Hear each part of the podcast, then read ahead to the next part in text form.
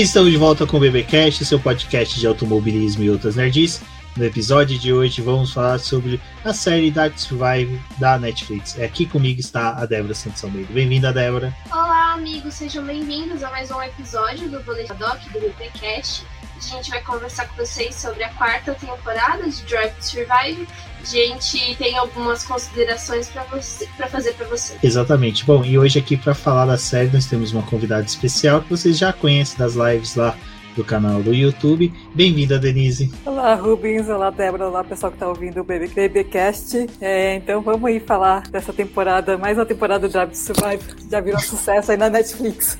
O Boris, como sempre, qualquer produção que tem aqui do BP, nos podcasts vocês escutam miados, nas lives você sempre tem um gato passando, e aí vocês acabaram de ver o Boris, gatinho da Denise, que não poderia ser diferente, né? Denise, como toda boa maquilarista, tinha que ter um gatinho laranja. É, é requisito para participar das lives do BP ter um gato.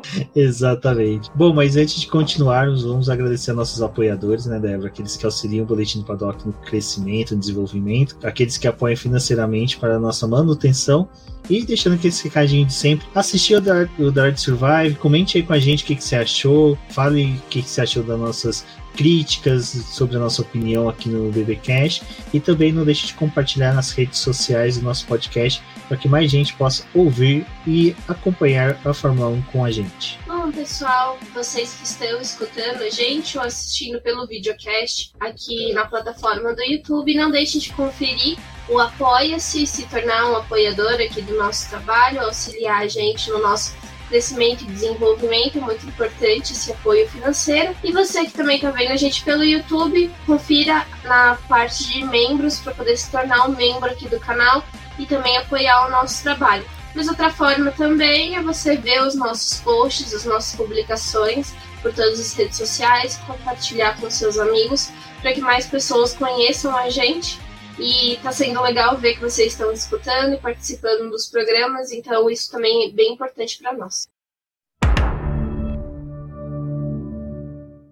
Denise, essa quarta temporada foi assim, né? O ano passado, quando tava tendo a temporada, que foi uma temporada eletrizante, foi uma das melhores temporadas que eu já assisti, eu tinha muito medo do que Dark Survive ia fazer, sabe? Eu tinha aquele receio do que a gente viu na segunda e terceira temporada, e que muita coisa foi criado um enredo totalmente diferente do que se viu na pista, do que a gente ficou sabendo de Paddock. Foi eles criaram vilões que não existiram, criaram situações que não existiram, mas eu acho que nessa quarta temporada, acho que em decorrência das críticas, eles deram uma amenizada. Existe uma ficção ali criada, mas não é tão grande quanto foi nas últimas temporadas. Então, meu maior medo era dessa guerra Red Bull e Mercedes tomar conta. Assim, demais, assim, toda a narrativa. E eu até gostei, porque eles, eles deixaram isso muito pro começo e pro final, lógico, mas deixaram o, o, o miolo da, do, da temporada, da série, para outros personagens é, legais, assim. Então, eu, eu até gostei também do jeito que eles, que eles fizeram. Meu medo era, era esse.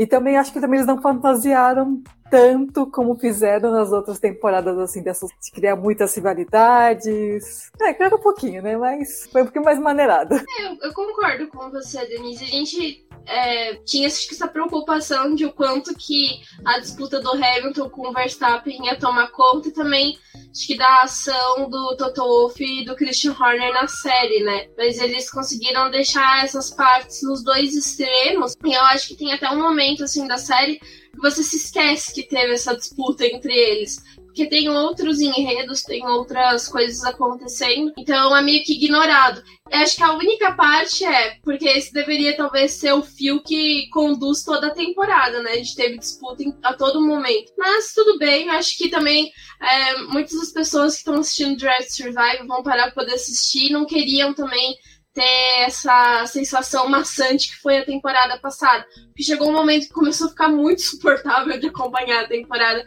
com o comportamento que a gente teve das duas equipes ali que estavam disputando. Então, é, eles trazem esse sentimento para a série, mas acho que conseguiram amenizar para pelo menos ter bons episódios ali que o pessoal não precisa se preocupar com isso. Uma coisa que eu achei interessante foi que eles diluíram o Gunter, né? Tem a, a, o episódio da Haas, mas eles conseguiram colocar o Gunter espalhado pela série, tipo assim, ele era meio que um easter egg, tipo. Um... Então procure o Oli. É, procure o Oli. E, então ele aparecia, fazia uma piadinha, fazia uma coisa, então não ficou tão cansativo quanto as duas últimas temporadas, porque na primeira eles viram que ele era o era o Homer Simpson, né? Da, da Art Survive.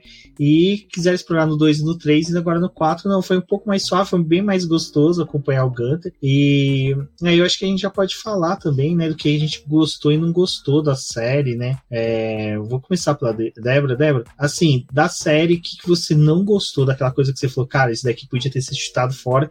E o que, que você gostou que você falou, pô, esse daqui foi muito bem feito pela, pela Netflix? Bom, eu acho que a parte da Williams estava devendo. A gente sentiu falta na última temporada quando eles simplesmente ignoraram a venda da Williams. A, a gente teve até ali a saída da Claire, mas foi uma coisa assim bem rasa. Tipo, a participação da Williams foi muito pequena no ano passado. E esse ano eles fizeram um episódio dedicado a isso, mas também para poder falar um pouco do George Russell, que acho que é importante para quem está assistindo a série, vai começar a acompanhar a Fórmula 1 talvez agora, entender da onde estava vindo esse piloto e por que, que ele ia ser contratado pela Mercedes. Então, isso foi legal. Mas eu acho que uma parte que eu tiraria foi é, forçar também muito a, o desconforto do Lando Norris com o Ricardo. Tipo, eles não são amigos, tão amigos como todo mundo gostaria que fossem, mas acho que também teve uns momentos ali que ficou meio distorcido. E parece que o Lando, depois que a série foi exibida, ele até falou sobre isso. Ele meio que compreendeu o lado do, do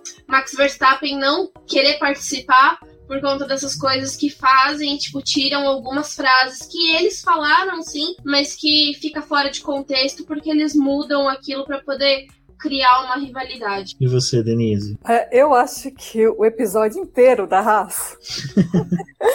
Não, assim, é, porque assim, é, dos outros teve um episódio pros hooks, né? Pros iniciantes. E um episódio inteiro focado no Mazepin. E assim, e eles deram um ar nesse episódio do Mazepin e da Haas como se a Haas estivesse contra o Mazepin, isso incluía o Milk Schumacher. Uhum. O Milk Schumacher colocaram no grupo dos vilões e o Mazepin, coitadinho, uma equipe não colabora com ele. Então eu acho que forçou um pouco a barra e só contou um lado da história e ficou muito grande.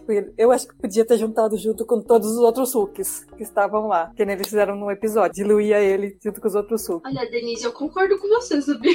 Não, até esse negócio de usar o Mick Schumacher como vilão, você me fez pensar que, assim, para aquela galerinha que já gostava de chamar o pai dele de Dick Vigarista, já começa a criar aquela coisa, né, de antipatia com o menino. E para quem acompanhou a temporada, acompanhou o Mick Schumacher e a Haas, sabe que nada disso aconteceu. Era uma coisa que até eu e a Débora, durante o episódio, falávamos.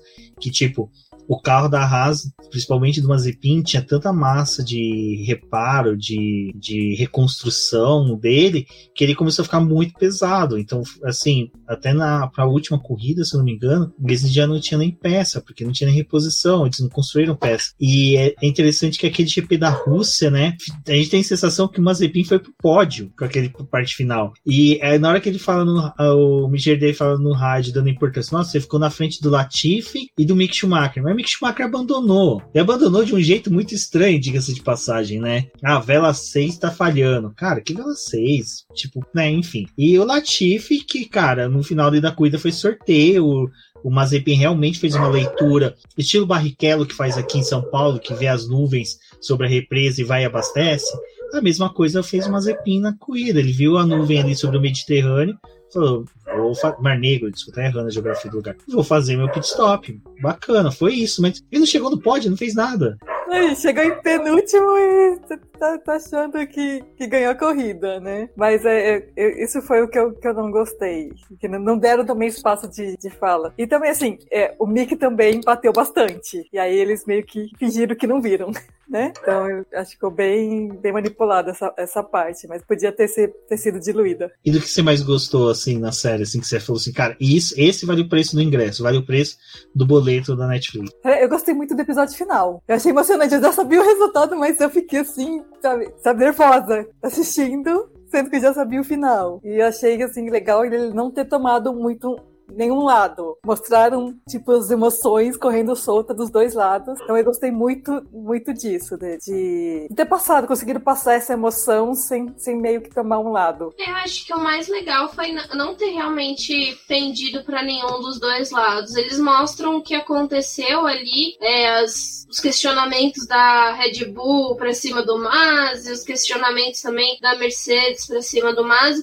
Eu só achei uma coisa interessante que assim, é, durante toda a temporada tem uma coisinha que, tipo, vai pingando em vários episódios, que é o, o Masi falando com o Horner. Tipo, tem cenas, assim, tipo, deles falando. Então, assim, de certa forma, você mostra que o Masi era uma pessoa meio influenciável e aí, no final da última corrida, ele, tipo, é, pelos times ali questionando ele, ele tomou uma posição e decidiu fazer o que, o que fez, né? Mas eu achei interessante isso, pelo menos eles irem mostrando ao longo da temporada que tinha comunicação do, do diretor de prova com os chefes de equipe, que isso era aberto e que acabou também dando uma mexida no campeonato. E uma coisa que eu achei é, legal, que acho que para todo mundo que acompanhou a temporada, a gente sabe que, de certa forma, foi manipulado para os dois lados, assim, tipo, para a gente ter uma competição até o final. Então, teve decisões que foram favoráveis para Mercedes teve decisões que foram favoráveis para Red Bull, mas isso a série não deixou de mostrar, ela não mostrou que só um foi favorecido.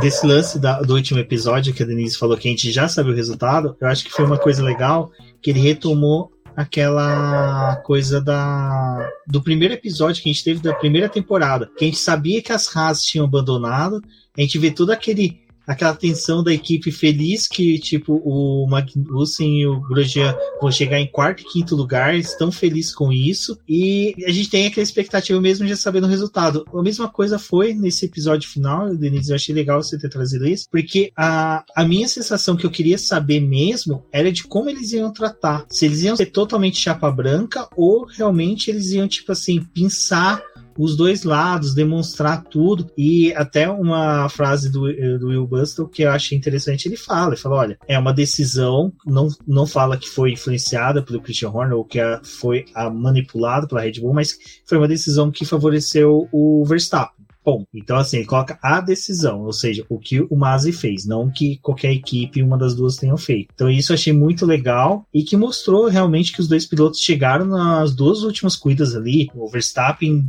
doente em Jeddah, passando mal, o Hamilton com uma tensão, não querendo ser filmado, com muita, sabe, assédio em Abu Dhabi, então acho que foi muito bacana a gente ter esse último episódio que foi muito bem construído mesmo.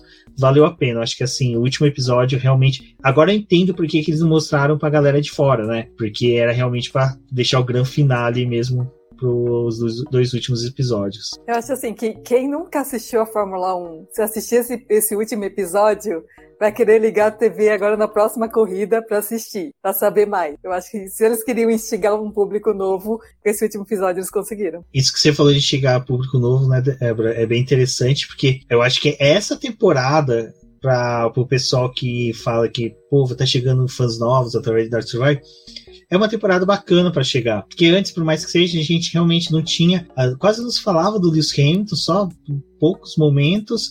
E esse é o primeiro Dark Survivor que você fala realmente dos dois postulantes ao título, da briga das duas equipes, e você coloca até o Toto Wolff como um personagem um pouco mais cerebral, e o Christian Horner é um cara muito mais emotivo, né? Que age mais por emoção, tem as explosões xingando. Tudo bem, o Toto Wolff joga fone de ouvido, chuta o anão que tá dentro da oficina, faz de tudo mas e, são dois personagens bem distintos dentro da série. É, eu acho que para quem quer assistir ou quem tá chegando agora e vai assistir essa temporada, é, olhando pra, pela terceira que a gente teve, eu não criei expectativas pra quarta. Então, pra mim tá tudo ok. Tipo, foi uma temporada muito boa. É, não, não consigo dizer que é a melhor, eu ainda gosto muito da primeira, porque a gente teve todo aquele efeito surpresa e também tinha mais imagens de bastidor. Mas é uma temporada que conseguiu resumir é, de certa forma, que foi o ano de 2021 e aquela tensão que tinha. Obviamente a gente vê que faltou algumas partes ali, tipo como a disputa do quinto lugar do campeonato de construtores, que também foi muito intenso. É, naquele episódio ali de, de rookies, né, e do pessoal mais novo, acho que até ali dava para poder ter introduzido, porque praticamente todos esses times tinham um piloto novo ali que estava sendo contestado, que precisava ajudar o time. Em alguns momentos faltou e por isso foi faltando pontos para algumas dessas equipes. Então, é, acho que talvez por esse lado tenha faltado um pouco. Mas para quem quer conhecer a narrativa, entender pelo menos, conhecer um pouco mais do Hamilton, porque a gente teve finalmente depoimentos dele, coisas dele falando realmente, não foi tipo só uma pincelada no final de uma temporada. É, esse ano ele ganhou um destaque, por mais que o Verstappen não tenha dado seus depoimentos, acho que as escolhas das falas do Verstappen, de entrevistas que eles pegaram ali para poder compor a temporada, é, deu certo. Funcionou porque ali a gente também sabe quem é o Verstappen, sabe quem é o Hamilton e o próprio Horner e o Toto Wolff fizeram questão de mostrar quem eram os pilotos deles para a equipe deles, né? Tipo, o quanto que eles ficavam para os seus times e o quanto que a Red Bull depositou, assim, toda a expectativa no Verstappen, isso não só em 2021, mas toda a construção que eles fizeram nos últimos anos em que a Mercedes foi ganhando os campeonatos, o quanto que eles queriam derrotar a Mercedes. E Denise, uh, legal que a Débora falou desse negócio que o Verstappen não participou. É, se você depois quiser complementar alguma coisa que a Débora falou, mas já para deixar um gancho para você, é legal que o Verstappen não participa porque ele fala que não gosta muito da forma que é trabalhada as falas, as amizades, entre outras coisas. Já no caso do Lewis Hamilton, ele está produzindo o próprio documentário dele, mas ele participa, ele vai lá, faz a participação no estúdio. Você vê que fora realmente não tem tantas imagens dele, é só dentro do box da Mercedes, que ali realmente não tem como ele negar, porque tá dentro do box da Mercedes, é parte. Então eu acho que assim, dá dois tons em que realmente o Max Verstappen, acho que às vezes ele perde a oportunidade, na minha visão, de poder também falar, sabe, expor e falar assim, olha, eu não falei isso, depois nas redes sociais se ele quiser, mas agora ele deixa pra Netflix decidir o que ele quer falar, então fica meio estranho, né, a posição dele. Ah, mas, eu, é, mas é o Verstappen, Verstappen assim, ele não liga para essas coisas, pra imagem dele, ele não quer saber se você gostou, se gosta dele ou não. É, ele quer correr Ponto. É, mas eu gostei de como a Netflix tratou isso, porque isso também era um ponto de interrogação. O Max campeão, como é que você vai é, tratar a narrativa dele, sendo que você não tem entrevistas dele? Mas a Netflix fez, acho que, um trabalho sensacional de conseguir suprir isso com algumas falas que eles conseguiram captar. Aquela parte que a gente tem ali no final, né, nos últimos episódios, que é da, de uma comemoração da Red Bull, uma privada e que a Netflix estava ali conseguiu filmar, aquilo ali também foi bem legal, vendo a forma como o Max estava falando com o time. E a gente vê que a Red Bull estava muito motivada para poder ganhar esse título, né? Eles realmente queriam e fizeram o possível realmente para poder ter o, o, esse resultado. Mas eu acho que ali, pelo menos, acho que em alguns momentos a gente viu que a Red Bull comemorava muito quando tinha um bom resultado, mas também, tipo, todos perdiam quando era um, um resultado que não era favorável. Bom, agora vamos comentar um pouco sobre o que, que cada um sentiu falta, né? Eu vou começar eu acho que realmente o que eu senti falta foi, é, como eu falei, eu acho que alguns episódios ficaram muito longos, episódios repetitivos, como esse dos Hooks. Eu acho que, cara, o Gasly e o Ocon já foi tratado sobre eles em, episódios passados. A gente já sabe da luta do Ocon para chegar na Fórmula 1. Isso já, já foi desde dito. a primeira temporada. É, o Gasly também. Então, Cara, querer falar da vitória dele, pô, acho legal. Dá pra se inserir numa, num episódio que fala só de hooks, mostrando assim como, ah, como um, um, jovem piloto deu certo, um cara que foi teimoso, que insistiu tal. Mas a excelente temporada do Gasly, por exemplo, não foi dita na hora que estavam falando daquela rivalidade. Só se trataram ali do GP da Hungria, como se cada GP fosse decisivo para um piloto. Mas eu acho que o que faltou realmente foi um pouco ter pincelado sobre Vettel, Kimi Raikkonen aposentando, Alonso, esses outros personagens que foram tão importantes, principalmente quando inseriram aquele prêmio de ultrapassagem, eu falei, pô, será que eles vão querer explorar isso? Sabe? Como esses pilotos podem estar motivados a brigar com os novos pilotos por serem mais velhos. O Vettel, que é um cara que estava praticamente aposentado, veio para Aston Martin, está liderando uma equipe. Então eu acho que faltou é, a delicadeza deles em escolher um pouco mais de personagens para participar da série, porque ficou repetitivo. Daniel Ricciardo mais uma vez tem um episódio só para ele, sabe? Eu acho que dá para ter trabalhado ali um episódio é, McLaren, Ferrari tudo junto para reduzir, ter mais espaço. Então eu eu não, eu, não, eu, eu queria entender a mecânica que a Netflix tem para escolher e criar os roteiros, sabe? Se eles filmam tudo primeiro, eles vão decidindo antes, vão captando as imagens para moldar o que eles querem. Então, para mim, ficou faltando realmente mais personagens que tem no grid, que tinham no grid, mas que ficaram realmente esquecidos. E nesse negócio de esquecimento é até legal o Russell zoando, né? Pô, minha última participação foi só uma conversa com a minha namorada no telefone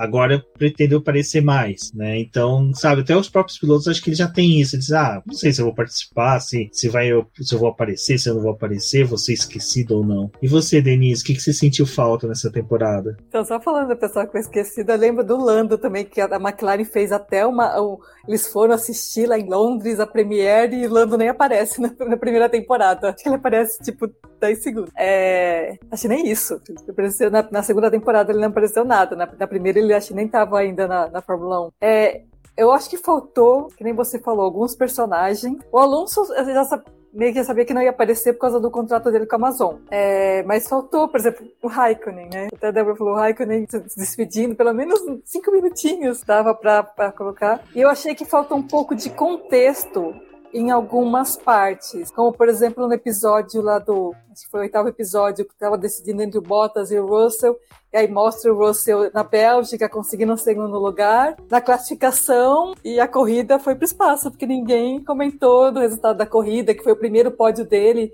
na Fórmula 1 e ficou esquecido. Nem, nem se para colocar, sabe, as letrinhas lá escrito, ah, a corrida não aconteceu e ele ganhou o pódio. Nem, nem para isso, né? Eu acho que faltou um pouco de, de contexto. E o que você falou do Ocon também, eles tinham que ter cons conseguido uma outra narrativa para falar dessa vitória do Ocon. Porque falar que ele é um Hulk que tá ameaçado não cola, porque ele já tava com um contrato de três anos assinado. Ameaçado coisa nenhuma. Não. Ninguém ia tirar ele para poder colocar o piastre, né? Porque não fizeram isso, a gente tá aqui esperando, mas não aconteceu. Então, né, esse, esse, esse lance do Ocon pra mim pegou muito, porque eu entendo que eles, que eles, entend, eles pegaram, fizeram a primeira temporada, viram os personagens que deram certo, que é o que eu, que eu falo, até na, no primeiro é, primeira temporada que a gente fez o, o, episódio comentando, eu falei sobre isso, eu falei, gente, a Netflix provavelmente para a segunda temporada vai utilizar os algoritmos malucos que eles têm para analisar quem é as pessoas mais faladas, de quem que a gente faz mais meme, né? Tanto que você vê que criou alguns fixos. O Gunter, a Haas, o Bottas, uh, o Richardo. Agora tem a bunda do, do Russell, né? Então, sabe, tem. E eu entendo isso, mas só que, cara, mudou. A gente tem novos personagens, tem novos pilotos, dá para se explorar muito mais, sabe? Pô, o Checo na Red Bull, eu pensei que dava para ele, sabe, ter falado um pouquinho ali como foi a chegada dele, a questão das exigências com ele no começo da temporada. E então acho que isso foi o que também pegou muito disso daí. E você, Del, o que você acha que faltou? Tem uma lista. Bom, é, eu acho que da questão, vou comentar primeiro da Alfa Romeo. É, eu, eu sei que o Raikkonen é um cara muito difícil para poder ser filmado e para poder fazer uma coisa que seja natural que seja interessante ali para as pessoas assistirem. Se não, bota ele numa Netflix sem contexto aí eu achar que o cara é o maior babaca do mundo, sabe? Mas posso falar um negócio? Mesmo que eles não conseguissem extrair coisas com ele em filmagem, se eles aproveitassem filmagens da que, que a Alfa Romeo, desculpa, que, que a Alfa Romeo fazia com ele e com o Giovinazzi, cara, era sensacional. É, acho que dava para poder ter usado as narrativas da própria Alfa Romeo, porque ali eram momentos em que ele tava mais à vontade, porque era com o time, com pessoas que ele conhecia não era uma Netflix vindo ali para poder filmar, que obviamente para alguns ainda intimida, né? Então acho que nesse sentido dava para poder ter colocado alguma coisa. Assim, um vídeo que era perfeito para poder ter colocado para poder mostrar uma despedida ali dos dois pilotos da Alfa Romeo é aquele próprio vídeo que a Fórmula 1 divulgou do Raikkonen falando pro Antônio, né, que ah, se cuida, está voltando para casa quando você chegar você me liga, e o carinho que os dois é, nutriram um pelo outro durante esses anos que eles ficaram. É, também tem esse fato de, tipo, tem a troca do Russell ali e tá indo pra Mercedes, mas o Bottas é, ah, eu não vou correr na Mercedes esse ano, e você vai correr aonde, meu querido? Vai, vai ficar Deus dará aí, tá indo embora da Fórmula 1. Quem assiste a Netflix não sabe para onde Valtteri Bottas foi. Eu acho que o problema é que às vezes você cria uma, uma narrativa que você é, tá vendendo esse produto para um público que não acompanha tanto a categoria, mas ao mesmo tempo você deixa algumas coisas subentendidas que você espera que a pessoa que está assistindo ali saiba para onde aquele piloto foi, quem ele é. E isso não acontece, né? A gente sabe que muita gente chegou assistindo a série, tem algumas pessoas que só assistem a série por ser um reality e fica devendo nesse quesito. E acho que uma outra coisa que eu senti falta, só para não me estender muito, mas é o fato das regras. Assim, tipo, isso me deixa com uma raiva, sabe? Não explicar a maldita da regra. Coloca lá umas letrinhas. Tipo, a questão da sprint. Ai, da onde que tiraram de inventar de fazer uma sprint? Três corridas no ano. Como que talvez a mecânica da sprint tem uma classificação, uma corrida no sábado e uma corrida normal no domingo episódio de Silverstone parece que a gente teve duas corridas lá que, tipo, tiraram da cabeça ali na hora. Ah, vamos fazer duas corridas esse final de semana? Vai ser legal? Vamos. E Monza Monza foi muito zoada a explicação, né? Tipo, ficou meio é, jogado. Uma corrida de 18 voltas. Tipo, 18 voltas. tipo, só isso, uma corrida de 18 voltas. E a do Brasil, ninguém viu, não é mesmo? Então, assim, também no meu pacote de sentir falta, o GP do Brasil. Eu acho que eu não nutri nenhuma expectativa pra temporada desse ano, mas eu fiquei tipo, e aí, vamos ter o GP do Brasil? Porque era os dois últimos episódios, né? Ninguém tinha falado de GP do Brasil. Aí ganhamos 20 segundos, parabéns para nós, fizemos muito muito esse ano. Eu queria entender o que, que eles têm contra o GP do Brasil, porque na primeira temporada teve a vitória do Verstappen, quase vitória do Verstappen, que ele bateu o Cocon, e a única coisa que apareceu foi aquele vídeo que alguém fez dos dois se empurrando. Depois, na outra, foi aquela vitória do Verstappen com o Hamilton foi pro pódio, mas daí ele saiu. Entre o Carlos Sainz também foi tudo muito cagado nas filmagens, sabe? Tudo bem, mostrou lá a atenção do pessoal esperando, né, para saber se ia pro pódio ou não, mas mesmo assim foi bem fraquinho. E agora que, cara, foi a melhor corrida. Até hoje o Lewis Hamilton tava lá na Expo Dubai,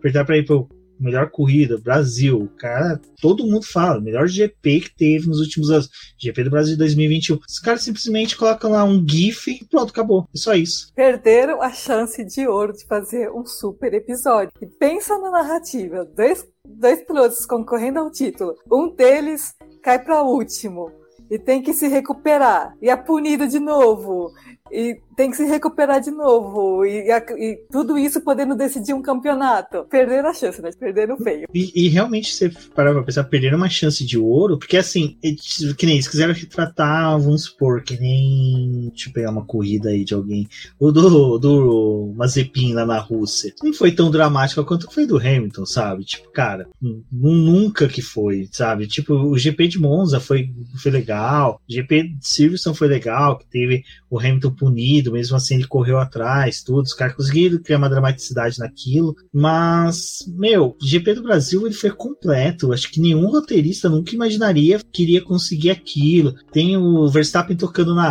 asa, eles poderiam ter usado até a brincadeirinha do Vettel para mostrar que, cara, tava numa situação em que até o Vettel tá fazendo piada, realmente, o GP do Brasil, é por isso que eu falo que se eles enxugassem um pouco mais algumas coisas que eles repetem, sabe, fosse uma, um, eles precisam fazer tão corrido, mas assim, um pouco menos repetitivo, porque, cara, Bahrein foi, eu acho que três episódios com o Bahrein. Barcelona também. Tipo, cara, pô, dá pra diversificar um pouco. Não sei, talvez os caras tenham medo de vir pro Brasil, alguma coisa assim do tipo, né? É, porque dava mesmo para fazer um, um, super episódio contando essa narrativa. Porque quando, quando aconteceu, aconteceram tudo que aconteceu com Hamilton no Brasil, todo mundo já tava dando o título pro Verstappen. Nossa, se explorar essa narrativa do tipo Não, assim, tá tudo acabado sim. pro Hamilton e ele consegue superar tudo. Olha que narrativa excelente. Ex exato, eles poderiam ter falado, tipo, México, o Verstappen venceu o México. Eu lembro da Rafael, do Garoto da F1, falando. Estados Unidos. Ela falou assim: ah. acabou a temporada pro Hamilton, o Verstappen é campeão, impossível reverter. Quatro corridas, diferença de pontos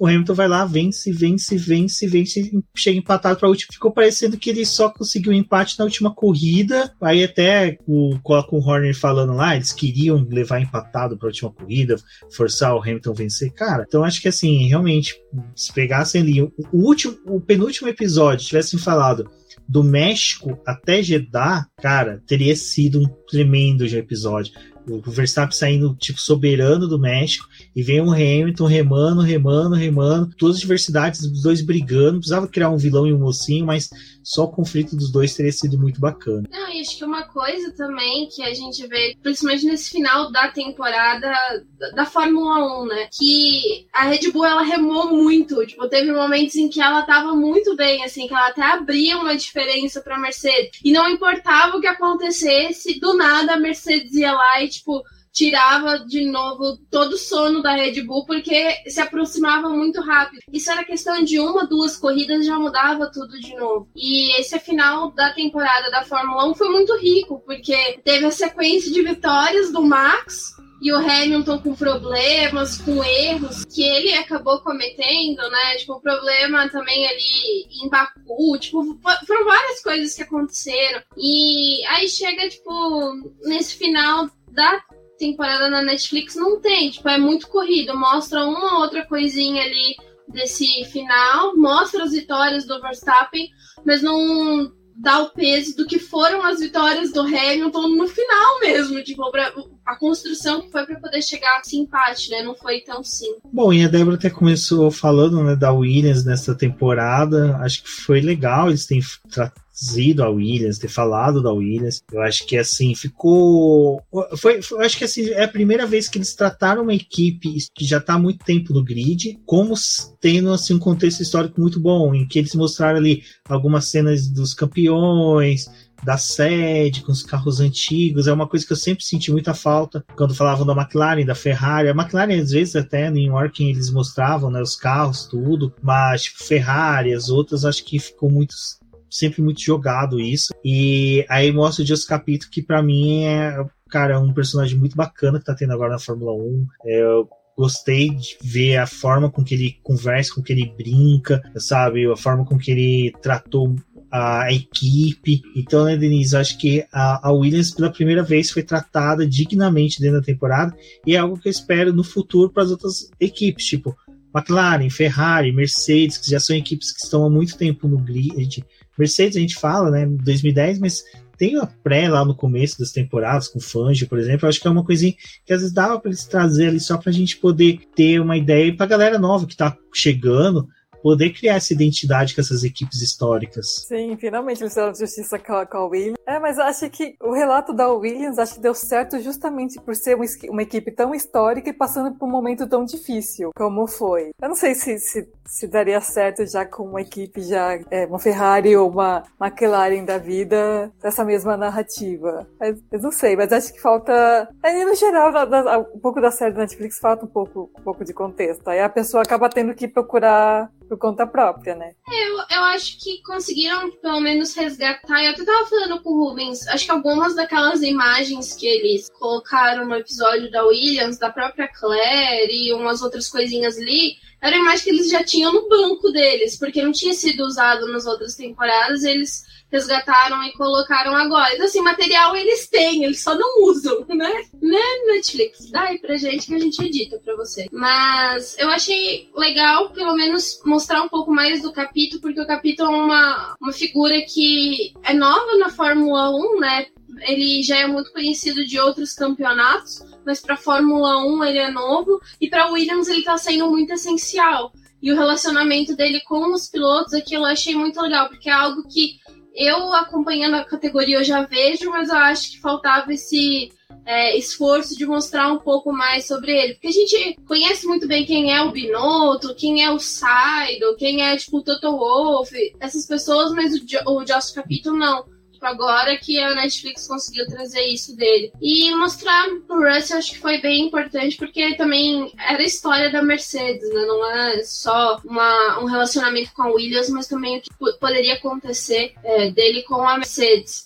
Mas também tem aquele lado ali que mostra da Williams, né? Tipo, a falta que eles vão sentir desse piloto. Tipo, isso eles deixaram muito claro, né? Tentaram fazer de tudo pro Russell ficar, mas o sonho dele era ir pra, pra uma Mercedes. E eles sabiam que não ia ter um equipamento para poder dar isso pro Russell mas que aproveitaram esses anos que ele estava na equipe. Né? O Denise, eu sempre brinquei que é, dar spoiler de Dark Survivor é meio difícil, né? Porque é uma coisa que a gente já assistiu. Mas tinha coisas que a gente nunca tinha visto, tipo bastidores. E eu fiquei com uma raiva que outro dia entrei no Twitter. A primeira imagem que veio foi do convite do Toto Wolff pro Russell, a contratação ali nos fundos ali, pessoal meio fingindo que tava fingindo assistir, sabe? Então eu fiquei pé da vida. Mas assim, a, essa construção eu achei bem legal. Do tipo assim, pô, o cara chama o moleque pra um canto, faz o convite, fala, pô, você vai ter duas notícias, uma boa uma ruim. A boa é que você vai correr pra Mercedes, o ruim é que você vai ser companheiro do Lewis Hamilton. Nessa que ele fala que é ruim que você vai ser companheiro do Lewis Hamilton. Pra mim, já deixou claro, o Russell, enquanto que o Hamilton estiver na Mercedes, ele vai ser o segundo piloto. Não sei se você sentiu isso também nessa fala do Toto Wolff. É, meio que assim, tipo, é o Lewis Hamilton, né? Tipo, o melhor do mundo. Você tá ciente de quem você tá correndo contra, né? Mas, assim, eu achei legal também esse, esse bastidor. Eu, eu, eu consegui fugir de todos os spoilers. então, assim, eu só vi essa cena depois que eu já tinha assistido a série. Aí depois que eu fui ver, porque alguém falou que essa cena tinha acontecido na Holanda, em São Forte, não tinha acontecido na Bélgica. Alguém, ou ele tinha assinado o contrato em São Forte, sei lá. É, mas eu achei, achei legal é, essa cena de bastidor, assim, tipo. Eu, eu, o Russell sempre sonhou ser piloto da Mercedes e, e o Toto veio lá e falar para ele que ele conseguiu. Achei muito fofo. Eu acho que é isso que a gente gosta de Drive to Survive, né? Esses momentos de bastidor. Tipo, não é a, as disputas da corrida de novo, aqueles highlights que a gente tem no meio da temporada aquilo ali a gente já viu, tipo, mas é a questão do bastidor, acho que é uma coisa de tentar aproximar o público do que realmente está acontecendo ali por trás. E essa cena acho que foi a coisa mais legal que teve, assim, tipo, na temporada, sabe? Valeu pagar ali para poder assistir o episódio que ela aparece e foi muito significativo. Assim também como a conversa que o, o, o Toto Wolff teve com Bottas, né, na casa lá deles, tipo, ah, isso é, a gente tava pensando o que ia fazer e o próprio Bottas falando que já estava na hora dele sair da Mercedes e ter um outro desafio. Também acho que foram as duas partes que me tocaram. Na parte do Bottas, não gosto do Bottas, não, não gosto, mas nessa parte chorei. Eu, o, que eu gostei também de, de, mostrar um pouco mais desse lado humano. Você vê no, acho que foi no primeiro episódio, com o Lando, quando ele se classifica atrás do Ricardo, como ele, assim, ele fica super chateado. E depois o Ricardo perguntando quanto é que é a multa para não participar da entrevista, porque, tipo assim, não tem condições de participar. Ele tá muito chateado pelos resultados que ele teve. Então achei bem legal explorar esse lado. A gente não vê também. Não, é, esse, esse, lado que a gente não vê e como é que eu não, e é bem explorado, achei bem legal. E para quem estiver assistindo no YouTube, no podcast vai ter o link para você comprar a camiseta, tá bom?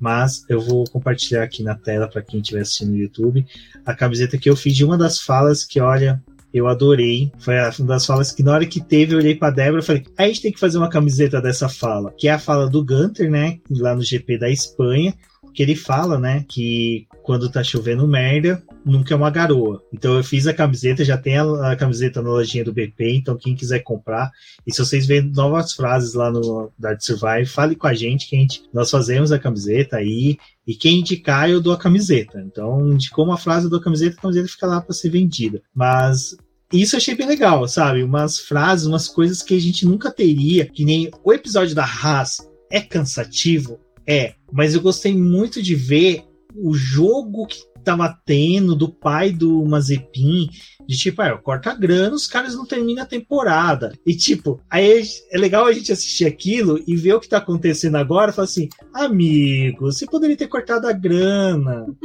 Os caras iam correr de qualquer jeito, eles iam dar um jeito. Gene Haas não ia fechar. Então, e o cara falando, e o Mazepin, ah, mas é meu carro, tal, tal, tal. E é uma coisa, é, meu carro tá danificado, do, do Mick Schumacher tá melhor. E é uma coisa que não fala na série, que durante a temporada eles trocaram os carros, né? Eles trocaram o chassis entre os dois.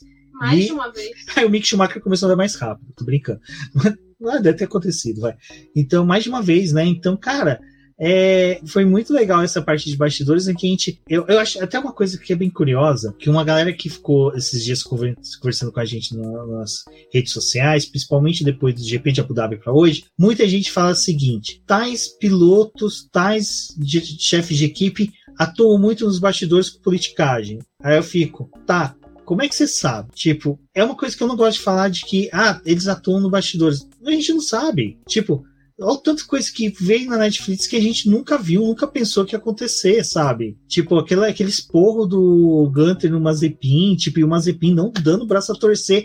E eu nervoso, eu falando, mano, o moleque não dá o braço a torcer, o cara não, não concorda. Tipo, na, naquela sessão. Tá errado, cara. Não, naquela sessão do pneu em que ele fala, ah, esse pneu eu não quero nem falar. Como assim, cara? Você não tá acertando o ajuste desse pneu, você tem que falar pro engenheiro saber e te aconselhar, sabe? Ele não queria falar nada na frente do Mi Mickey, né? Nada. Tipo, ele é, não. Como se o Mickey precisasse de ajuda é, dele. Meu querido, o Mick Schumacher saiu de lá campeão. Mas aí acho que é a parte muito é, doida, porque, tipo, eles pintam o Mazepin como se ele tivesse sido campeão da Fórmula 2 e o Mick Schumacher é um lixo, sabe? Tipo, não, eles tá falam que, né, Denise? Eles falam que o Mickey é o Mazepin foi terceiro, mas o Mickey não foi o campeão. Tipo, eu fiquei assim. Né, fizeram tipo a narrativa como se o Mazepin fosse o melhor piloto do mundo, injustiçado, coitado. Ai, seria tão bom se, se o pai tivesse cortado a grana antes, teríamos o Pietro Fittipaldi na equipe hoje nesse momento. Ele não seria mais. É, já não seria tão novato, aí esse ano ele estaria no, no grid, né? Pô, pô Mazepin Sênior, por favor. Né?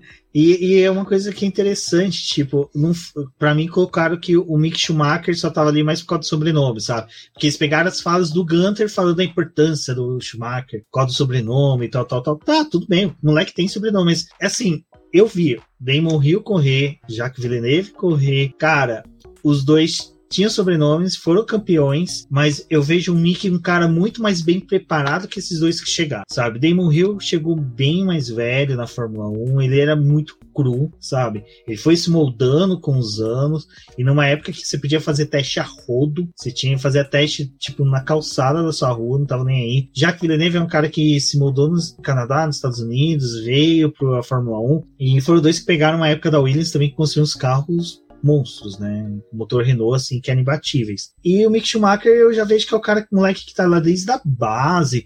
Ele mesmo fala, ele que tem que entregar o currículo dele. Pô, e, ele, e eu acho muito legal que ele, ele fala de uma forma assim, sem enfiar o peito. Ele, ah, eu fui campeão da Fórmula 3, campeão da Fórmula 2, agora eu tô aqui.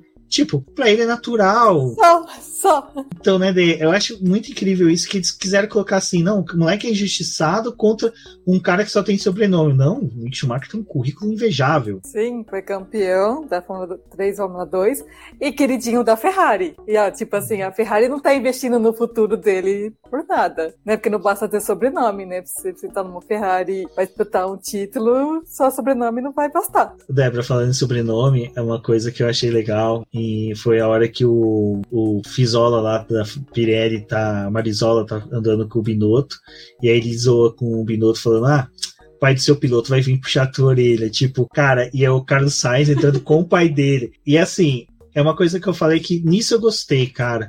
Eu acho que eu vi muita gente dando importância pro Carlos Sainz pai depois que surgiu Dark Survive, principalmente naquela temporada em que o Carlos Sainz chegou na McLaren e mostrou ele com o pai dele, que isso eu achei legal sabe? Alguns personagens que eles inseriram de fora da Fórmula 1 que, sabe, que o pessoal tá começando a dar importância. Acho que o pai do Carlos Sainz foi é, bem mostrado né, na, na temporada em que eles mostraram a família do Sainz ali, né? Então é um cara que passou a ser um pouco mais respeitado e o pessoal também começou a procurar pra poder saber quem ele era. E aí a gente teve, acho que a participação dele também na Extreme E, que acabou ajudando a mostrar um pouco mais também da imagem dele, porque aí tipo, o pessoal começa a se ligar em quem que é o pai do Carlos Sainz, só que vai ver as participações que ele teve no Rally e o quanto que ele fez o que é o, o Carlos Sainz Jr., que a gente vê na Fórmula 1 hoje, o que, que é esse piloto e o quanto que ele é esforçado. Porque o pai dele cobrou muito isso dele. Você quer ser bom, você quer correr na Fórmula 1, então você tem que ser o melhor. E o Sainz é uma coisa que eu e a Denise já perdeu um tempo aí conversando, né? E eu sou viúva desculpa, que ele é um piloto nerdão, que ele realmente se esforçou para poder estar tá ali, que ele quer dar o melhor dele. Eu senti um pouco de falta, assim, nessa repetição que a gente tem de personagens, né, ao longo da temporada aí da Netflix, eu senti um pouco mais de falta de também eles falarem um pouco mais do Sainz esse ano, porque foi a mesma coisa que ele fez, né? Quando ele foi para a McLaren, se mudar para próximo da McLaren para poder viver o que, que era a equipe. E acho que dessa vez poderiam ter falado também sobre a mudança dele para Ferrari e o quanto que tipo, só dele ter trocado de uma equipe para outra, ele já mudou a chavinha e ele estava tipo indo dedicado a ser um piloto da Ferrari. Acho que isso faltou explicar um pouco, porque parece um pouco jogado. Tipo, parece que assim, que ele chegou na Ferrari e que realmente o uniforme vestiu muito bem e ele foi bem. E o Ricardo não, tipo, ele chegou na McLaren e ali não funcionou. Mas teve também um lado de, de diferença, assim, de adaptação que o Carlos Sainz teve e acho que da postura que os dois pilotos também tiveram ao chegar nas suas equipes, né? O Ricardo chegou como uma estrela da McLaren e o, o Sainz, ele veio como um piloto técnico para a Ferrari, mas que ninguém sabia se ele ia se adaptar ou não. Tinham mais dúvidas sobre o Sainz na Ferrari do que o Ricardo na McLaren. Sim, e, e, e o, o, pai do Carlos Sainz, né, o Carlos Sainz Sênior, é, é muita politicagem que ele faz também atrás, porque ele é uma figura muito importante no mundo do automobilismo, então ele tem a influência dele e aí ele vai lá nas equipes. Chegou até uma época que parece que ele estava de contatos com a Mercedes, o Sainz ir para Mercedes. É, porque eles estão com o projeto de trazer o Mickey para Ferrari, né? Vai, alguém vai, vai dançar nessa história, né? Então ele quer garantir o futuro do filho. Mas eu acho que, é, mas eu acho que a Matilde acabou gastando muito tempo na rivalidade do Lando com, com Daniel. E é. esqueceu um pouco do Carlos. E o Carlos é uma peça importante até nessa rivalidade, não hum. só. Porque para mim não existe uma rivalidade, é a rivalidade normal de, de companheiros de equipe. Mas eu acho que, cara, é, eles poderiam ter colocado um pouco mais elevado o Carlos Sainz na equação entre os pilotos, porque o cara apareceu nos pódios improváveis, tipo, Mônaco. Do nada, assim, Carlos Sainz tá aqui, tipo, legal, sabe? O próprio GP, se eu não me engano, Abu Dhabi, né, também, ele chegou no pódio ali, tipo, cara, dava pra, sabe, ter trabalhado mais. É, então. Quando o Leclerc faltava, o Sainz aparecia, né? Tipo, conseguia os pontos que a Ferrari teve e a gente só vê, só vê a Ferrari conseguindo o terceiro lugar do campeonato de construtores, porque os dois pilotos dela estavam pontuando. Na McLaren, não, isso aconteceu. A, a, mostra a diferença né, do Lando pro Ricardo, mas não mostra o quanto que a dupla da Ferrari foi muito bem ano passado. Bom, Os desacreditados do grid, né?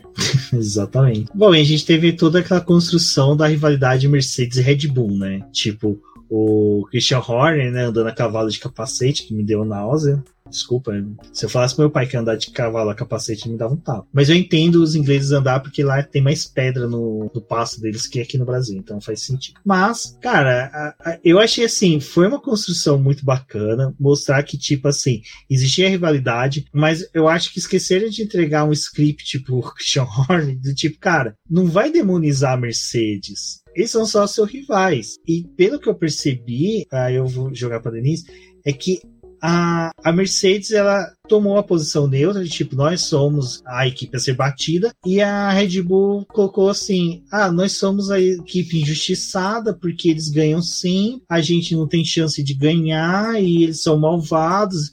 O, o Toto Wolff não sabe tratar as pessoas, não, não, é, não são educados, são malvados, não sei o que, não sei o que lá mais. Deixa, deixa eu comentar um negócio. Falou que o Total Wolff era malvado, né? Aí corta pra cena do Total Wolff, tipo, agradecendo a garçonete, agradecendo todo mundo que tá ali perto dele. Tipo, é um poço de humildade, né? Então, eu, eu pelo menos achei assim que isso não parte da Netflix, eu acho que é, é do próprio Christian Horner que comprou essa ideia de que sabe que quando a câmera tá focada nele, se ele fazer umas frases, uns diálogos prontos, é, ele vai conquistar o público e eu pelo menos tive a percepção que você tem muito mais cenas do Christian Horner com a família, no ambiente da casa dele, junto com os pares dele na Red Bull, do que o Toto Wolff mesmo, sabe? Toto Wolff ele é um pouco menos participativo nesse ponto. É, então, dá, dá, aquela impressão do Christian Horner, cara de família, bonzinho, e Toto Wolff, aquele cara austríaco, mais estilo alemão, durão, é mais uma equipe alemã. É, mas, assim, é, é construção de, de, Netflix, né, que a gente falou no começo do podcast. É, é, acho que o pessoal já, já sabe o que que a Netflix está esperando, e já cria o personagem para dar pra Netflix que ela quer. Eu acho que eu tive a sensação de que esse ano, pelo menos o Horner, assim, foi uma coisa que eu falei no Twitter e algumas pessoas não gostaram muito, mas desde a primeira temporada do Netflix a gente tem uma exploração gigantesca em cima da Red Bull, em cima dos seus pilotos e da própria equipe que já foi malvada com seus pilotos, mas aí também eles tentam é, trazer aquela manipulação de que, ai, coitados, porque eles nunca conseguem o melhor piloto do grid, né? Só tem o Verstappen. Tipo, a gente já viu isso nas outras temporadas, é, não é uma Peraí. coisa. Eu adoro eles falarem que não tiveram os melhores pilotos do grid, e aí você tem dois episódios que falam de um piloto que eles enxotaram, que é o Richard, e você tem o Carlos Sainz, que é o cara que, que não teve nunca oportunidade de chegar na, na equipe, né? Foi aquele cara que eles nunca olharam com os bons olhos, deixaram embora. E para mim é o cara que mais pende a balança dentro do mercado hoje de pilotos. E para mim é o Carlos Sainz. É o cara que aí falar que vai para uma equipe, as outras equipes falam, putz, perdemos um bom piloto. Não, tem, tudo isso, né? E aí a gente olha para essa, essa construção da Red Bull. E aí vem a quarta temporada com o Horner, tipo, o Horner com as suas frases de efeito, tipo, aquela coisa assim, que você vê que foi uma autopromoção, que ele se aproveitava que a câmera tava ali filmando e sabia que, tipo, se eu falar isso daqui, isso aqui vai pra edição, vai dar um drama pra série, né? Essa coisa de ser o coitadinho, de que nunca ganha nada e esquece dos títulos que o Vettel teve, também da época de dominância da Red Bull, que infelizmente assim, também teve um, um pessoal ali que é, odiava né, os anos da Red Bull comandando a categoria. Mas eu, eu, a única coisa que eu achei meio exagerada do Horner foi tentar pintar a Mercedes como a vilã. E uma coisa que a série fez, e aí, tipo, usando falas do Horner, usando imagens do Horner com outras pessoas, que foi o Horner incitando outras equipes e outros times que não tem nada a ver com a Red Bull a atrapalhar o, o Hamilton de todas as formas e como se, tipo, todas as. Eu vou colocar oito equipes do grid, porque já que a Alfa Romeo não aparece, então. que todas as outras equipes do grid estavam, tipo, com tanta raiva que, nossa, a gente vai apoiar tudo que a Red Bull fizer contra a Mercedes, porque alguém precisa bater a Mercedes. Tipo, era esse o discurso do Horner. E toda. O ódio que eu acho que ele volta a reafirmar na série para cima da Mercedes, sabe? Tipo, pra cima do piloto da Mercedes. E acho que talvez isso não precisava ser é, revivido na série, porque a gente já viu todo o caos que foi ano passado de falas do Horner, que geraram muitas coisas em rede social. Foi até um ponto que eu achei que nesse ano eles trouxeram a abordagem ali do Twitter, com alguns tweets, né, mostrando algumas coisas da, de mudanças da categoria, que se eles tivessem também usado esse lado para poder coletar algumas imagens de ódio para falas do Horner que motivaram as pessoas a inflamar a rede social para criticar o Hamilton, tipo, dava para ter mostrado isso também, sabe? Tipo, olha o que, que falas dele fizeram com o público fora da, da, da pista. Bom, uma coisa que eu gostei muito, muito mesmo, foi ter mostrado o Tsunoda. Que, tipo,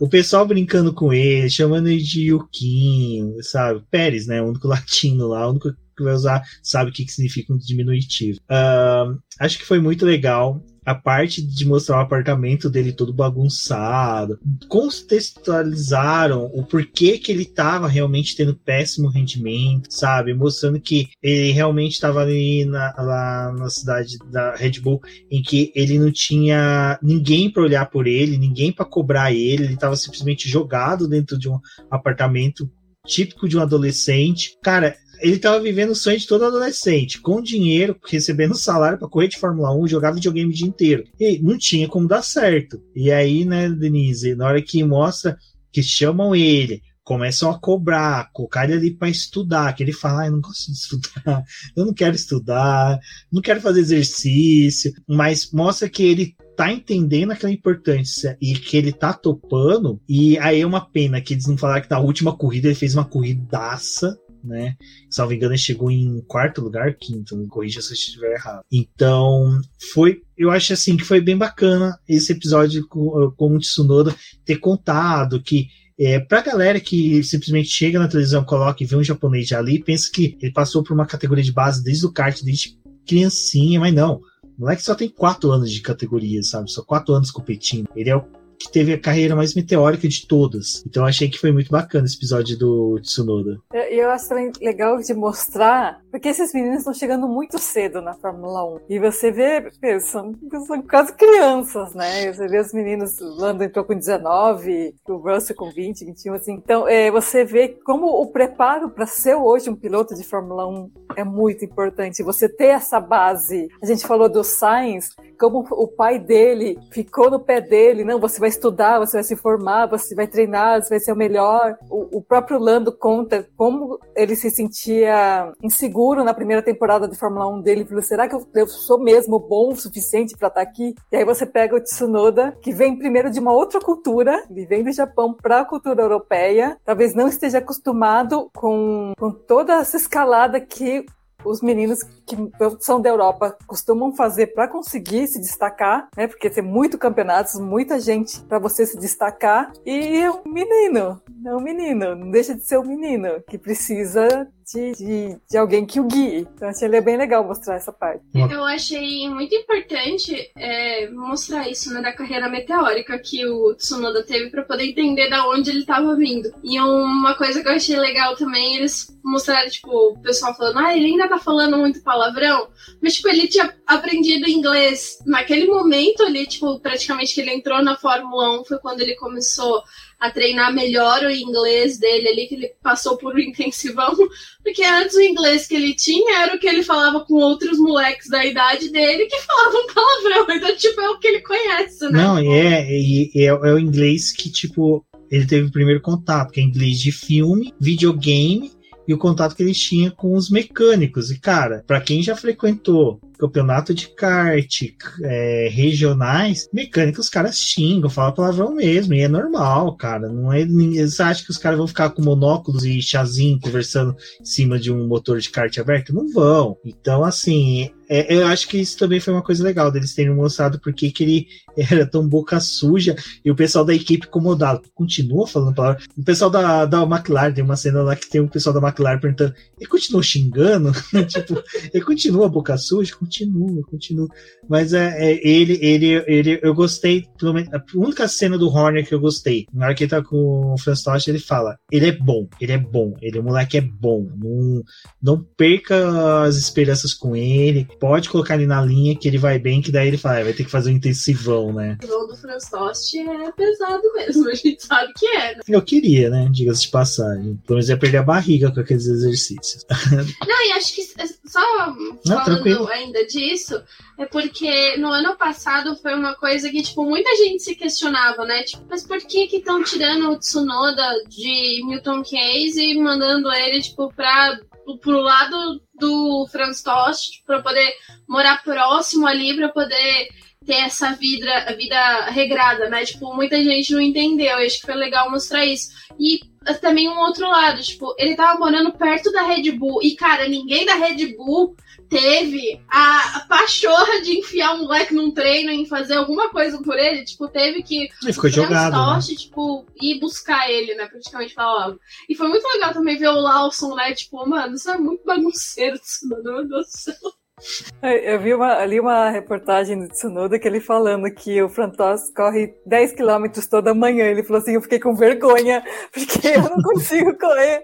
E o cara me acorda cedinho e vai correr 10 km e eu tô aqui mó jogado no sofá de videogame. Não, não dá, não dá. O cara tem uns 50 anos a mais do que eu e tá aí em forma. E eu tô jogado. e isso é legal, né? Porque, tipo assim, é legal, né? É legal assim. Se o, ele levando uma vida de adolescente já era um piloto excepcional, porque na época da Fórmula 2, provavelmente ele ainda tá nessa vida, sabe, de ficar jogando videogame, ficar deitado o dia inteiro. Ainda mais que o calendário da Fórmula 2 é mais enxuto que da Fórmula 1. Agora, com a cobrança, sendo obrigado a estudar, entender telemetria, conversar com engenheiros, a falar melhor inglês, estar tá mais próximo da equipe, cara, eu acho que assim, é para ter otimismo com o Tsunoda. Eu sou até, tipo assim, bem, como posso dizer, é suspeita falar que eu sou um dos caras que Cara, entrava piloto japonês, Takuma Sato, Kobayashi. Eu era aquele cara, eu, né, até o Nakajima, quando entrou lá na Williams, com o motor Toyota. Eu era aquele cara que ficava torcendo para eles, queria resultado bom, sabe? Então, acho que assim, eu acho que o Tsunoda, sendo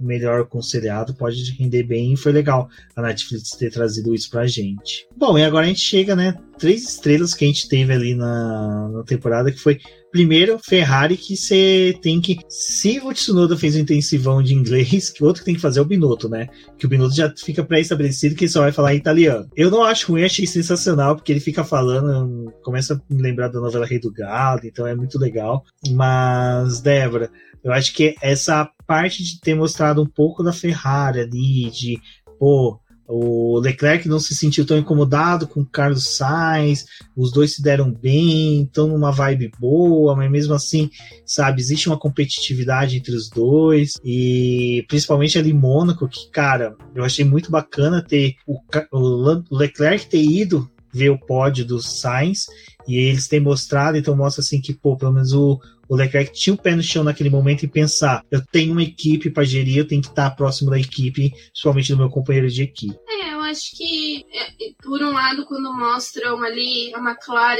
e a dificuldade do Holando com o Ricardo, eles conseguem mostrar o quanto que o Sainz e o, o Leclerc conseguiram funcionar muito bem juntos, né? E a parte deles em Mônaco, assim pelo menos o momento em que eles estão ali no carro, que o Leclerc tá levando ele para poder conhecer a cidade. Tipo, gente, esses pilotos moram em Mônaco, sabe? Mas você tá fazendo um tour com um cara que nasceu em Mônaco, que, tipo, conhece todos os lugares daquela cidade. E ele mostrando, tipo, ah, aqui eu estudei, tipo, aqui eram os lugares que eu passava todo dia. Tipo, essas coisas foi muito legal. Pelo menos, assim, é, foi uma coisa que o Rubens e eu a gente tava comentando quando é, tava assistindo a série, mas foi principalmente o Rubens, que ele achou é, uma figura que foi mostrada ali do Leclerc, que é uma pessoa muito mais amistosa do que é o que a gente tem contato com o Leclerc, geralmente em entrevista, ou diariamente, tipo, com que ele realmente mostra. Tipo, ele é, às vezes tem aquele ar de snob, mas acho que com as pessoas que ele tá mais perto, que gostam dele, que ele tem confiança também, ele parece ser uma pessoa legal. Então, por esse lado, foi bem benéfico trazer esse ponto aí da Ferrari. E o Binotto é isso aí, né, gente? O Binotto fala em italiano, se sente mais confortável falando dessa forma. Mas acho que é uma coisa que eu, eu compreendo, porque o Binotto tá na Ferrari praticamente desde os primórdios da Ferrari, né? Ele quase fundou ali com o Enzo Ferrari, praticamente, estão os dois juntos. E acho que ele se sente mais confortável em falar em italiano, porque talvez até por entender que às vezes a Netflix manipula as coisas que as pessoas falam, em italiano ele tá falando e ele tem certeza que ninguém vai conseguir, tipo, tirar do contexto, porque ele tá falando realmente o que ele queria dizer ali, queria dar naquele depoimento dele. Então eu concordo. Minuto continue falando em italiano. Denise, a passagem do Minuto foi interessante falando italiano, mas só que de chefe de equipe, eu não sei você, mas na hora que eu vi Primeiro que na hora que eu vi o Zac Brown subindo aquelas escadarias, eu falei, ele tá na Filadélfia? Só falta que vai subir lá e vai começar a dar soquinho que nem um Rock Balboa. Aí não, mostrou que era Londres. Aí o cara vai me jogar hockey. Eu nunca na minha vida pensei que ia ver aquele homenzinho gordinho fofinho jogando hockey. Porque assim, o hockey é um esporte violento. Eu não consigo imaginar ele dividindo um, disco com alguém, jogando a pessoa de ombro para as paredes, sabe? E o cara perguntando pra lá, ah, mas o Richard vai bem, né? E ele fica com aquela carinha, as bochechinhas vermelhas. Assim, a parte do Zac Brown é, é muito boa. Sempre a participação dele é muito eu acho que assim, é esperado pelos fãs, mas principalmente eu e você que são McLaristas, cada vez que, que, ele aparece, parece que a gente descobre uma coisa nova e a gente quer ficar mais ainda amigo dele, né? Gente, ele, eu nem sabia que ele sabia patinar. tem uma ideia, assim, tipo, coisas surpreendentes que a gente descobre sobre o Zac Brown é que não, não só ele sabe patinar, mas ele joga rock no gelo. Gente nunca, nunca, nunca que eu ia adivinhar isso. Mas assim, o Zac Brown é outro personagem que a Netflix tinha que explorar muito, porque não só ele é muito gente boa, clubismo total falando, mas ele, ele é muito apaixonado por corrida. Então, e a transformação que ele fez na McLaren, tipo assim, valia, valia um episódio. Esse negócio da transformação da McLaren, que é uma coisa também que é interessante, só se eles estão guardando algum momento, assim, tipo um título, alguma coisa, para falar alguma coisa pra frente. Mas é legal que a, a, Drive Survive vem acompanhando, tipo, a era pós-Alonso, né? Se eu não me engano, ela pega só um ano do Alonso na, na Netflix, na, na McLaren, e depois a chegada do Carlos Sainz, todo o crescimento, e tipo, a, o fato dele mostrar ali o, os bastidores dele ficando nervoso com o, o Richardo em Mônaco, porque criou uma expectativa. Pô, o cara ganhou, o cara teve duas coisas que ele bateu na trave e agora a gente tem a chance de vencer com ele, mas não vingou. E depois Monza, né? Que Monza assim, para McLarista, para quem é do futebol entender, é tipo Corinthians ganha dentro do Parque Antártica, Palmeiras ganha dentro do Itaquerão, umas coisas malucas dessa. Então, eh, eu não sei a Denise, mas eu foi uma das coisas que eu tinha muita expectativa era ver realmente como eles iam tratar o GP da Itália, como eles iam colocar. E para mim a cereja do bolo nem é tanta vitória do Richard, é toda vez eles colocam o Binotto para falar da importância do GP da Itália e aí a McLaren vai lá e vence. Isso para mim foi muito bom. No nosso modo clubista ativado.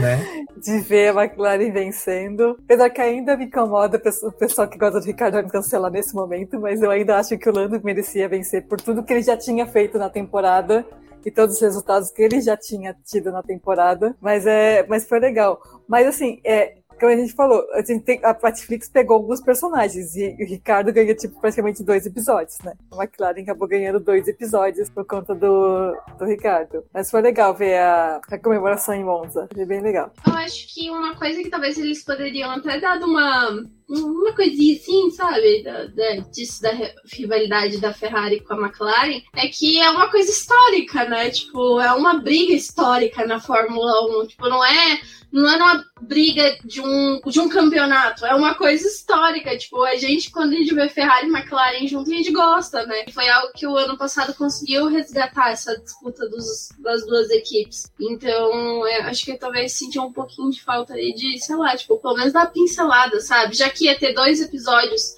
em que a gente ia ter um destaque da McLaren, acho que poderia ter sido interessante mencionar um pouco mais sobre isso porque é a maior rivalidade, né? Tudo bem, a gente tá com esse ápice agora da Red Bull versus Mercedes, mas, cara, nada supera, tipo, você pegar a McLaren e Ferrari, sabe? Desde a época que eles marcavam lançamentos simultâneos, ou no mesmo dia, um dia depois do outro, uma marcava, depois a outra vinha e marcava antes. Então, eu acho que assim, eu, eu vou ser sincero, né? Já a gente arrumando pro final do, do episódio, eu vou pedir pra depois, se quiser falar mais uma coisa referente a McLaren e o Richard, mas aí eu vou pedir para vocês falar uma coisa que vocês fariam dentro da série. O que eu faria era o seguinte: eu colocaria episódio de uma hora para meter contextualizações para o pessoal que é novo, que está chegando entender. Do tipo, uh, por que, que o Mick Schumacher está chegando e a importância dele. O pai dele tem sete títulos, foi um dos maiores vencedores, quebrou todos os recordes, bateu de frente com o, o, o Senna, foi o cara que, tipo, foi sucedido pelo Lewis Hamilton, então é, um, é o príncipe herdeiro de toda a soberania da Fórmula 1, rivalidade McLaren e Ferrari, que vem lá desde a época de Hunt, do o Lauda, que daí dá para você buscar até um pouquinho ali do Rush, poder falar que já virou cultura pop, isso, sabe? Depois McLaren, Senna, Prost na, na Ferrari, sabe? Eu, eu gastaria alguns minutinhos a mais, alguns flashes, porque as, hoje, eles têm acesso a esse material. A Fórmula 1 disponibilizaria para eles, eu acredito. E não é uma coisa que seria na época do Bernie X. O Bernie X não permitiria. Hoje, eu acho que. Então, eu gastaria alguns minutinhos a mais só para falar sobre isso. A mesma coisa na hora que teve o lance do, é, do Mazepin e do Mick Schumacher colocar o Mick Schumacher vencendo corrida na Fórmula 2 e o Mazepin também vencendo para falar, olha, os dois têm vitórias, mas o Schumacher foi campeão, ele recebendo o título, sendo cumprimentado. Quando ele ganhou, ele foi cumprimentado pelo Binotto. Então você já coloca uma cena que tem um personagem que todo mundo conhece. Então eu gastaria alguns minutos nessas contextualizações, que nem o do próprio Lewis Hamilton, na hora que, que ele fala, pô, eu perdi o título por um ponto. Coloca o flash ali dele sabe, 2016 disputando com Rosberg, as brigas para saber que o cara já tem uma cascadura de suportar um adversário forte. Então, eu acho que eu aumentaria o tempo de episódio com esses flashes históricos da Fórmula 1 para contextualizar, para a galera entender a importância de que às vezes um ou outro fala alguma coisa, ou ressalta alguma coisa, e às vezes fica meio jogado no ar. Você tipo assim, tá bacana, por que, que ele disse isso? E você, Dê? É, esse negócio da rivalidade da Ferrari e da McLaren, eles acabaram se focando mais em como as duplas se entrosaram do que como uma equipe rivalizou com a outra. É, eu mudaria também, que a gente já comentou, colocava o episódio só dos Hulks, mas todos, mas enfim, incluído, coloca dos Hulks, e tirava o Ocon dos Hulks, porque ele não é Hulk, pelo amor de Deus. e colocava ele de repente, colocar ele numa, sei lá, algum, sei lá, num episódio especial de, de primeiras vitórias e colocar a narrativa de, de tal, ele voltou e conseguiu voltar e agora conseguiu a sua primeira vitória. Mas não, não colocar ele na parte do Hulk, fazer uma outra narrativa pro Ocon. Ou de repente colocar algum outro piloto que se destacou e conseguiu ótimos resultados durante a temporada. Um episódio tipo falando da vitória dele ali e do, uh, do Pérez no Azerbaijão, por exemplo. Tipo, o pódio do Vettel, Vettel subindo pódio pela Aston Martin. É, você disse bem, seria interessante você ter construído um episódio mostrando esses feitos individuais que foram realizados durante o ano. Que poderia ter sido até dentro do episódio do Daniel Ricciardo, né? Que o Ricciardo e o Gasly, salvem, e o Ocon foram um dos pilotos de equipes abaixo ali que venceram uma corrida esse ano, tipo, tirando as duas grandes. Ou o, o, o Pérez no México. Exato. Exato. É, o primeiro pódio no mexicano no México. Exato. É, é, é o que eu falei perdeu muito fazendo. Os dois primeiros episódios são bem repetitivos, isso a Débora até comentou. Dá pra ter feito um só, né, Dé? E hum. depois ter queimado com um desses de tipo, ó, primeiro momento de cada um. Acho que é, novamente a gente vê que faltou algumas coisas, né? Que quando você vai olhando pra temporada inteira, é, tudo bem, assim, são 22 corridas, é difícil de você mostrar em 10 episódios. Mas a sensação que eu tenho é que a cada ano que tá passando, a gente tá tendo, tipo, parece que uma redução na minutagem dos episódios. Então, tipo, episódio de meia hora para você contar uma temporada de 22 corridas e repetir muitas pistas. Porque a gente sabe que em algumas pistas talvez eles não conseguiram ir, não conseguiram captar algumas coisas, mas tem os recursos da própria Fórmula 1 que tem imagem da, daquele paddock ali cheia, né? Tipo, dá pra poder contextualizar com outras imagens. Eu acho que uma coisa que eu sinto muita falta e que talvez faça falta para quem está assistindo a série e não acompanha muito da Fórmula 1 é a questão de às vezes explicar alguma regra, tipo usar os jornalistas que estão ali para poder é, trazer as suas falas sobre a categoria, talvez pedir para eles, olha, explica essa regra aqui porque o público que está assistindo não sabe, mas o regulamento da Fórmula 1 é muito extenso. Então, até pra gente que às vezes acompanha a categoria, precisa ir lá buscar para poder entender por que, que foi tomada aquela decisão. Então, tipo, não, não precisa se tornar uma coisa chata. Tipo, as regras não são chatas, elas fazem parte do esporte. Acho que talvez é, faz um pouco de falta, às vezes, contextualizar algumas coisas que aconteceram em pista. Porque, tipo, o, break test que o, o Verstappen fez mas foi uma batida, sabe? Tipo, aconteceu ali. Isso não é normal. Tipo, no regulamento tem uma coisa que diz sobre isso. É, tudo bem que a gente sabe o desenrolar que teve aquilo ali, das formas como algumas coisas foram tratadas no campeonato. Mas não custava nada, às vezes, acho que tentar perder, sei lá, uns dois, três minutos e explicar uma regra, repetir, tipo, 30 vezes o acidente dos dois em Monza, sabe? Tipo, ou, ou Silverstone, sei lá. Acho que poderia ter mudado isso. Eles até colocaram o Will Buston fazendo algumas regras e aí até virou meme. dele, dele falando umas coisas bem, bem básicas. Um pouco tarde a Netflix chega para dar umas pequenas pinceladas de coisas básicas, tipo, ah, bandeira amarela, quando teve aquele, aquele episódio do Verstappen ser punido por causa das bandeiras amarelas, ele explicando. Chegou um pouco tarde, estamos na quarta temporada, né? Tinha que ter feito isso desde a primeira, né? Porque se a pessoa começou a assistir desde a primeira, não tem tanto isso. Mas, assim, é, faltou talvez um pouco mais de, de, de explicação técnica que faça mais sentido, assim. É, não deixar o Will Buxton explicar, entendeu? No Will Buxton, não. Nossa, uma coisa que me irritou nessa temporada, nossa, me irritou num nível, foi a participação do Will Buxton. Esse, esse ano ele me deu nos nervos, porque, nossa, tipo, ah, parecia que ele. Ai, eu vou ficar quieto. Não, parecia o que? Agora você fala. Não, que ele tava tendo prazer, assim, em ver a Mercedes sofrer, sabe? E ele também ajudou a nutrir o negócio de, nossa, todo mundo no paddock odeia a Mercedes, sabe? Tipo, todo mundo quer, meu lindo.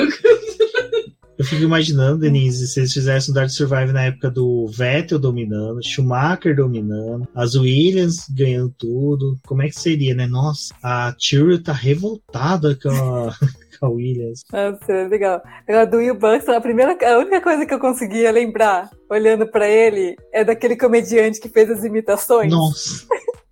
Toda vez que eu via o Will Buxton, eu lembrava daquele cara. Porque ele tem, ele faz aquelas expressões, aquelas caras e bocas, eu só conseguia lembrar daquilo, eu começava a rir. Já a Jenny Grove mandou muito bem, né? Cara, ela foi sensacional. Ela, assim, explicando, falando, e ela sabe usar muito bem as palavras, sabe? Tipo assim, você via que ela colocava certinho para não dar margem de interpretação, para não, sabe, dar chance para ninguém apontar que ela tá favorecendo um, favorecendo o outro. Uma que eu gostei que teve participação que não é da Fórmula 1 é a Suzy. Cara, é, eu acho que assim, tá, a hora que ela fala do Toto Wolff é bacana pra gente poder entender esse personagem, de como ele é um cara que praticamente um lobo, né? Tipo, marcou a, mira, a caça dele e vai para cima. Mas na fala dos pilotos, que é uma briga cerrada, que é um esporte voraz, cara, eu, eu, eu achei muito da hora. Eu já sou fã da Suzy como chefe de equipe lá na Fórmula E, mas ver ela ali, eu fiquei assim, pô, nas próximas tomara que utilizem mais ela, sabe? Ficou muito bacana a participação dela, ficou natural, ela, sabe, ela, você percebe que na hora que ela explica sobre a rivalidade, ela não, ela não toma partido, tipo, falando, ah, o Hamilton é assim, Verstappen é assim. Não, ela fala de forma genérica dos dois e do que ela fala serve para os dois e não só para eles, para qualquer outro piloto de Fórmula 1. Eu achei isso muito legal. Bom, pessoal, é, faz parte, né, da cultura do brasileiro reclamar. A gente vai reclamar de episódios, vamos, vamos reclamar do que aconteceu, mas eu acho que dessas essa temporada, junto com a primeira, para mim são as melhores. Sabe, a primeira eu acho que pode, ter, pode ser que hoje assista, veja novas coisas que foram descontextualizadas, que foram tiradas, sabe, de forma real, assim, que foi totalmente fictício para Netflix, mas ainda tem aquela garra, aquela paixão pela primeira temporada. E a quarta agora eu gostei. Eu acho que foi aquilo que a Débora falou. A terceira para mim foi tão ruim que eu não criei expectativas para a quarta. E eu assisti no primeiro e segundo episódio, eu falei, pô, tá bacaninha. Foi chegando. E como a Denise falou, cara, os dois últimos, a, a Débora viu o último episódio, na parte final, eu levantei do sofá. Porque, tipo assim, cara, que merda, tipo assim, revendo. E aí você revê todos os rádios, as conversas. Então eu gostei dessa sensação que a Netflix trouxe, principalmente nos últimos episódios ali, de que, tipo, a gente sabe o resultado, mas cara, a gente quer ver alguma coisa diferente e eles entregaram algumas coisas diferentes que foi bem bacana. Ah, eu acho que eu gostei também dessa temporada, assim, tipo, tem todas as coisas que eu senti falta, mas acho que até é, pela temporada pesada que a gente teve ano passado, conseguiram retratar bem o ano. E o importante também foi trazer outros personagens para poder dar uma aliviada no que tinha acontecido. Não dava para poder a gente ter 10 episódios do Christian Horner descendo a lenha na Mercedes e né? Fora as disputas que a gente teve do Hamilton com o Verstappen em pista, acho que ia ser extremamente cansativo se fosse só dessa forma, se eles só trouxessem essa abordagem. Mas eu, eu gostei do resultado final, assim. Infelizmente, agora a quinta temporada tá meio nebulosa, né? Ninguém sabe se vai ter ou não, porque quando a quarta, é, quando a terceira acabou pra quarta, a gente já tinha uma praticamente uma pré-confirmação, porque já estavam rolando filmagens. Agora tá um negócio muito obscuro. é, teve várias reclamações né, do pessoal que é, de pilotos, teve da, das equipes em si ali também alguma, alguns comentários depois que a temporada saiu. Parece que até o próprio Domenicali tá vendo como é que vai ficar é, a, próxima, a próxima temporada, se realmente vai ter. É um material que eu acho válido, talvez mereça uma reformulação, uma reestruturação, mas tá sendo muito grato ter é, Drive to Survive, porque trouxe um público novo para Fórmula 1, são pessoas que também estão consumindo mais dos conteúdos que são relacionados aos pilotos que gostam, da, das equipes que gostam, e acho talvez que agora que já pegaram um público, assim, talvez tentar explicar um pouco mais de regra, trazer mesmo para o caráter do que é a, a competição, né? E também mostrar, acho que mais dos bastidores para os próximos anos, se a gente tiver. É, seria interessante porque a gente comprou essa série no, na primeira temporada pelos bastidores, né? E acho que falta muito disso também. Não é só as imagens do cara indo ali na câmera e falando o que ele achou. Tipo, é o que realmente estava acontecendo no paddock. É, não, eu acho que se tiver uma quinta temporada, que parece que eles já estavam gravando com a McLaren na pré-temporada. Eu, eu vi uma foto da, acho que da, da Netflix acumulando. É, então, se, se tiver, eu acho que agora, com tendo mais, é, menos restrições, né, por causa do Covid, talvez eles tenham mais acesso aos bastidores. Eu sei que, por exemplo, no Bahrein eles já vão ter sessão de autógrafo, que até hum. então estava, estava proibido. Então, quem sabe a Netflix agora tendo um pouco mais de acesso, é, tendo essa restrição por causa do Covid, consegue trazer mais bastidores. E eu gostei também, como a Débora falou, eu tava com medo de ser uma temporada centrada em Red Bull e Mercedes e eu fiquei muito feliz. Se você conseguir passar pelos dois primeiros episódios, são um pouquinho mais arrastados, tenha paciência, vai que depois melhora muito. Eu gostei que eles deram espaço para outras pessoas e não focaram nos dois. Exato, pessoal. Bom, eu vou agradecer a todo mundo que ouviu a gente até aqui, assistiu pelo YouTube. Se você ouviu a gente nos agregadores, marque a gente, disponibilize aí seus colegas, caminhe para as redes sociais, que é muito importante para o crescimento do BP. E agradecer a Denise por ter participado aqui com a gente. Muito obrigado, Denise. É sempre um prazer ter você aqui com a gente. Lembrando aí que é, não sei quando você está ouvindo agora, se já foi na semana do GP do Bahrein, se é já em Jeddah ou ali já próximo da Austrália, vai depender do encaixe aí do, desse episódio. Vou tentar soltar o mais cedo possível, mas vale aí o que, que você achou do, da, do Dark Survive, o que, que você está achando aí, se vai renovar ou não vai, se renovar, o que, que você espera que melhore. Denise, mais uma vez, muito obrigado. Vou pedir para você falar onde você pode se encontrar na internet. Depois a Débora. Eu sou o Rubens GP Neto, um forte abraço e até a próxima, pessoal. Muito obrigada, Rubens e Débora, por me receberem aqui no BBcast. É, vocês podem me encontrar nas redes sociais por Denise Vilch. E também você pode encontrar minha série sobre circuitos aí no site do Boletim do Paddock. Bom, obrigada a todo mundo que escutou a gente até aqui. Denise, por ter aceitado o convite para poder participar de um episódio do BBcast. É, agradecer a vocês que estão acompanhando o nosso trabalho. Eu sou a Débora Almeida, no Twitter como The Flowers, me acompanhem nas redes sociais e também o Boletim do Paddock. E a gente retorna aí numa próxima para poder comentar sobre uma outra série ou também né, falar bastante dessa temporada 2022 aí que promete muita coisa. Então é isso, pessoal. Como dito, agradeço a todos, um forte abraço e até a próxima.